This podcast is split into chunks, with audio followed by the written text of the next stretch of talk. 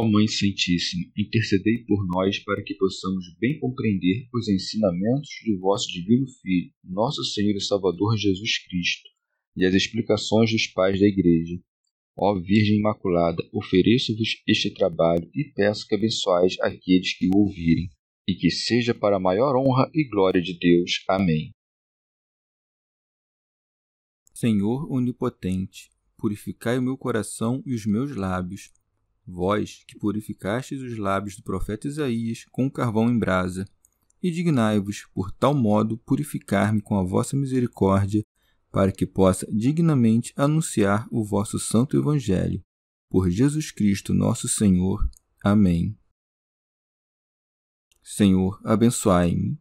Que o Senhor resida no meu coração e nos meus lábios, para que anuncie digna e convenientemente o seu Evangelho.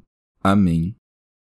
Evangelho de Nosso Senhor Jesus Cristo, segundo São Mateus. Chamado de Mateus. Indo adiante, viu Jesus um homem chamado Mateus, sentado na coletoria de impostos, e disse-lhe: Segue-me. Este, levantando-se, o seguiu. Refeição com os pecadores.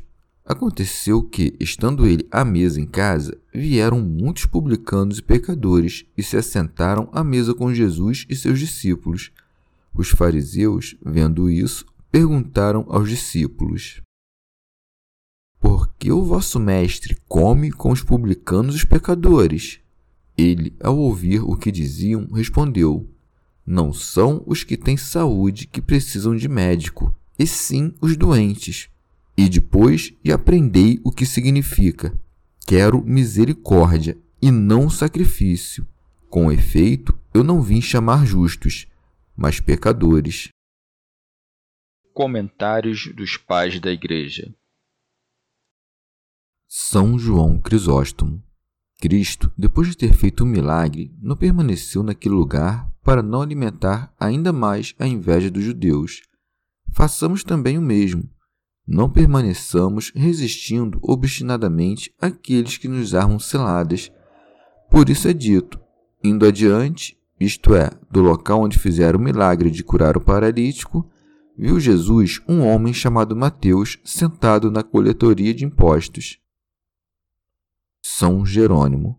Os outros evangelistas, por respeito e honra do mesmo Mateus, não quiseram chamá-lo pelo nome com que era vulgarmente conhecido mas chamaram-no de Levi, pois ele usava esses dois nomes. Mas o próprio Mateus, seguindo o que diz Salomão, o justo é o primeiro acusador de si, chama a si mesmo de Mateus e de publicano, para mostrar a todos os que o lerem que ninguém deve desesperar de sua salvação, caso se converta a uma vida melhor, e que ele mesmo foi repentinamente transformado de publicano em apóstolo. Comentário de São Tomás de Aquino em forma de glosa. É dito que estava sentado no telônio, manifestando-nos que estava em uma dessas casas em que se recebiam os impostos. Ele era, pois, chamado teloneários, pois a palavra grega telos significa imposto. São João Crisóstomo. Por esse acontecimento, nos é mostrado o poder daquele que chama, pois arranca do meio do mal um homem que não renunciava a um ofício perigoso, como fez com Paulo, que estava enlouquecido. Por isso segue-se.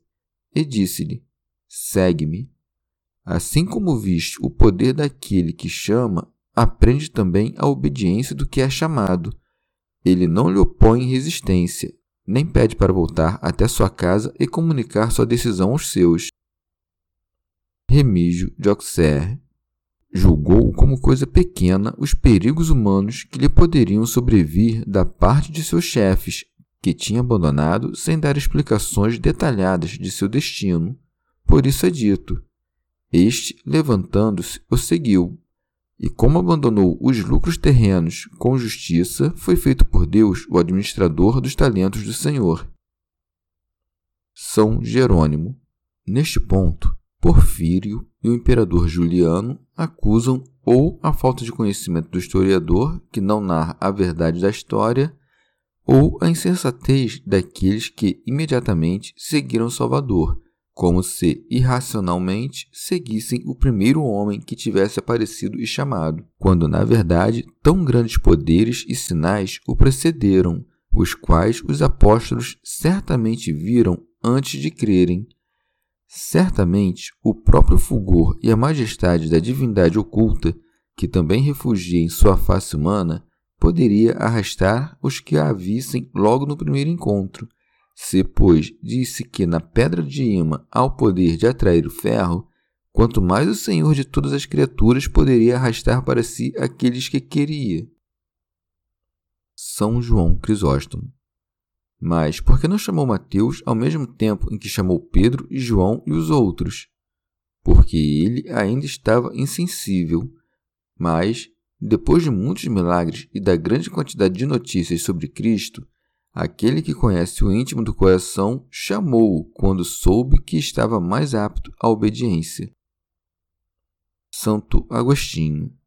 Parece mais provável que Mateus fale aqui de sua vocação recordando o que antes tinha omitido, porque é possível que seu chamado tenha ocorrido antes do Sermão da Montanha, já que Lucas coloca sobre a montanha os doze eleitos, a quem chamou de apóstolos, Mateus considera como um dos milagres a sua própria vocação, pois de fato foi um grande milagre que um publicano tenha sido feito apóstolo. São João Crisóstomo. Por que não são narrados o modo e o tempo em que foram chamados os outros apóstolos, mas somente os de Pedro, André, Tiago, João e Mateus?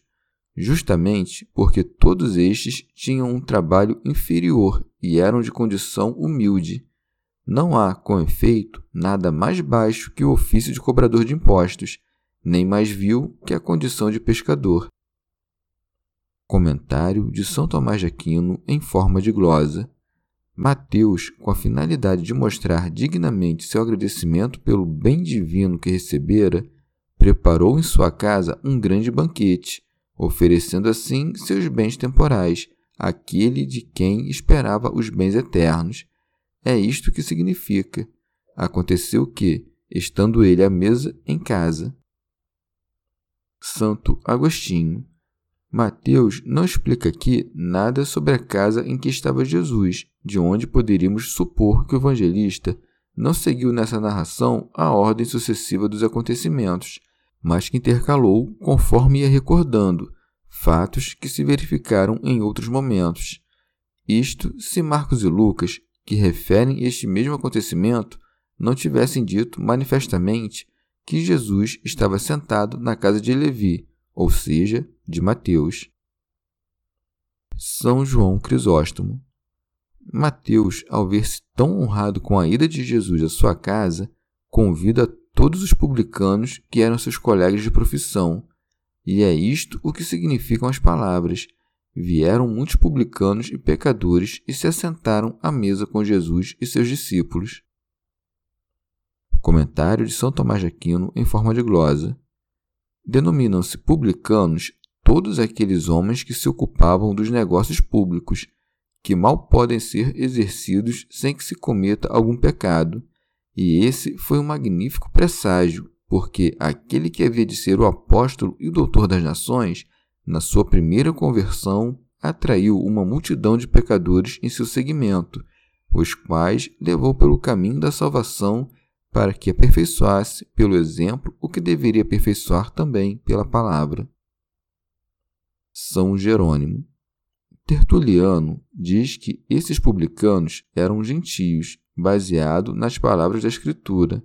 Não haverá imposto em Israel, como se Mateus não fosse judeu, essa opinião não é admissível, posto que Jesus não come com gentios, a fim de que não se pense que quebrava a lei aquele que deu o seguinte conselho a seus discípulos: Não vades para entre os gentios. Vendo os publicanos, um dos seus converter-se dos pecados para uma vida melhor, encontraram assim espaço para penitência, e por isso também não desesperaram da sua própria salvação. São João Crisóstomo. Os publicanos aproximaram-se de nosso Redentor não somente para falar-lhe mas também para comer com ele. Porque Jesus não apenas corrigiu muitas vezes os que estavam mal dispostos, com seus argumentos, com suas obras ou com suas repreensões a seus inimigos, mas também comendo com eles, ensinando-nos assim que podemos tirar proveito em qualquer tempo e de qualquer obra. Os fariseus, ao verem isso, indignaram-se, e por isso é dito deles: os fariseus, vendo isso, perguntaram aos discípulos: Por que o vosso mestre come com os publicanos e os pecadores? Devemos notar aqui que os fariseus, quando achavam ter surpreendido Cristo em algum pecado, dirigiam-se a ele, como se vê por estas palavras: Eis que os teus discípulos fazem o que não é permitido fazer ao sábado.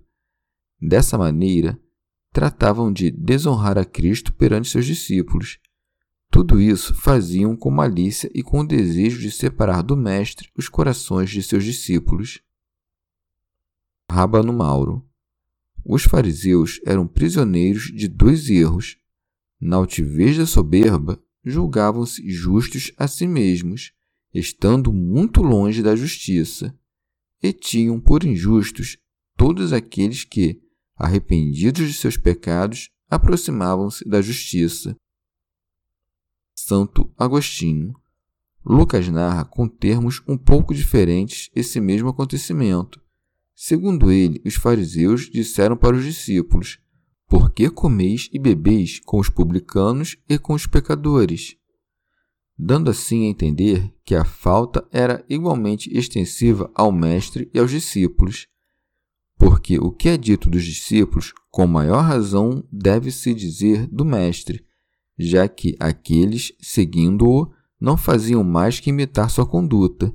O pensamento, portanto, é o mesmo, e isso é tanto mais certo quanto tem, no fundo, o mesmo sentido, ainda que expresso em termos diferentes.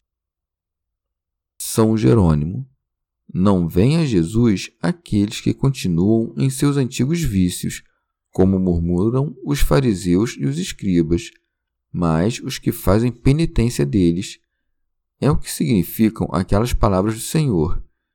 Ele, ao ouvir o que diziam, respondeu: Não são os que têm saúde que precisam de médico, e sim os doentes. Rábano Mauro chama a si mesmo de médico aquele que, valendo-se de uma maravilhosa arte para curar, foi ferido por causa de nossas maldades para que ficássemos curados da ferida de nossos pecados. Com razão, chama de sãos aqueles que, querendo estabelecer uma justiça própria, não se sujeitam à verdadeira justiça de Deus, e doentes aqueles que, vencidos pela consciência de sua fragilidade e não vendo justificação pela lei, submetem-se pelo arrependimento à graça de Deus. São João Crisóstomo depois de lhes ter falado de acordo com o senso comum, cita-lhes aquela passagem da Escritura. E depois e aprendei o que significa: quero misericórdia e não o sacrifício. São Jerônimo vale-se do testemunho do profeta Oséias para condenar os escribas e os fariseus que, considerando-se justos, tratavam de evitar todo contato com os pecadores e os publicanos. São João Crisóstomo. É como se dissesse: Por que me condenais por chamar os pecadores à penitência? Devias então acusar a Deus Pai, porque ele deseja, como eu, que os pecadores se emendem. E dessa maneira demonstrava-lhes que não somente não era proibido o que eles repreendiam, mas que, segundo a lei, era uma coisa superior ao sacrifício. Pois a lei não diz Quero a misericórdia e o sacrifício, mas ordena aquela e exclui este. Comentário de São Tomás de Aquino em forma de glosa. Deus, sem dúvida, não despreza o sacrifício, mas o sacrifício sem misericórdia. E os fariseus faziam muitas vezes sacrifícios no templo a fim de parecerem justos diante do povo, mas não se exercitavam nas obras de misericórdia, nas quais se prova a verdadeira justiça. Rábano Mauro. Adverte assim os fariseus que mereçam a recompensa divina mediante as obras de sua própria misericórdia e que não confiem que será agradável a Deus o oferecimento de sacrifícios quando não se faz caso das necessidades dos pobres. E acrescenta: Ide, quer dizer, abandonai essa temeridade de estúpida condenação e meditai com maior diligência as sagradas Escrituras, que tanto recomendam a misericórdia. E por aquelas palavras, com efeito, eu não vim chamar justos, mas pecadores, dá-nos, com seu exemplo, uma lição de misericórdia. Santo Agostinho. Lucas acrescenta a penitência, o que significa, desenvolvendo seu pensamento, que ninguém deve julgar que Cristo ama os pecadores pelo simples fato de serem pecadores. Além disso, a comparação com os doentes dá-nos a inteligência clara do que Deus quer, chamando os pecadores como um médico chama os enfermos, isto é, para salvá-los da iniquidade como de uma doença, o que se consegue através da penitência. Santo Hilário de Poitiers. Mas Cristo veio para todos os homens, como se diz então que ele não veio para os justos? Será que havia alguns que não tinham necessidade da sua vinda? Mas ninguém é justo pela lei, e ele nos ensina quão insensata é a presunção de justiça, porque os sacrifícios eram sem valor para a salvação, mas a misericórdia era necessária a todos os que estavam sob a lei. São João Crisóstomo Parece que Jesus fala aqui aos fariseus com a mesma ironia de quando é dito: Eis que Adão se tornou como um de nós, porque não havia na terra nenhum justo, que é o que dá a entender Paulo com as palavras: Todos pecaram e estão privados da glória de Deus. Palavras que acalmavam aqueles que tinham sido chamados, como se dissesse: Estou tão longe de ter horror aos pecadores que foi somente por causa deles que vim. Rabano Mauro. Ou também porque aqueles que eram justos, como Natanael e João Batista, não eram chamados à penitência. Ou também não vim para chamar os falsos justos, como os fariseus que se glorificam por sua justiça, mas aqueles que se reconhecem como pecadores. A vocação de Mateus e dos publicanos significa a fé dos gentios, que antes suspiravam pelas riquezas da terra e agora reparam suas forças espiritualmente na companhia do Senhor. O orgulho dos fariseus é figura da inveja dos judeus diante da conversão dos gentios. Ou então, Mateus significa o homem que busca avidamente os bens da terra a quem Jesus olha, lançando-lhe um olhar de misericórdia. O nome Mateus significa dado, Levi significa escolhido, pois o penitente é escolhido do meio da massa daqueles que se perdem e é dado à igreja pela graça de Deus. E Jesus disse-lhe: Segue-me, seja pela pregação, seja pela admoestação da Escritura, seja por uma inspiração interior. Chegamos ao fim de mais um dia de comentários da Catena Áurea. Muito obrigado por ficarem até aqui. Que Nossa Senhora derrame suas graças sobre nós e até amanhã. Amen.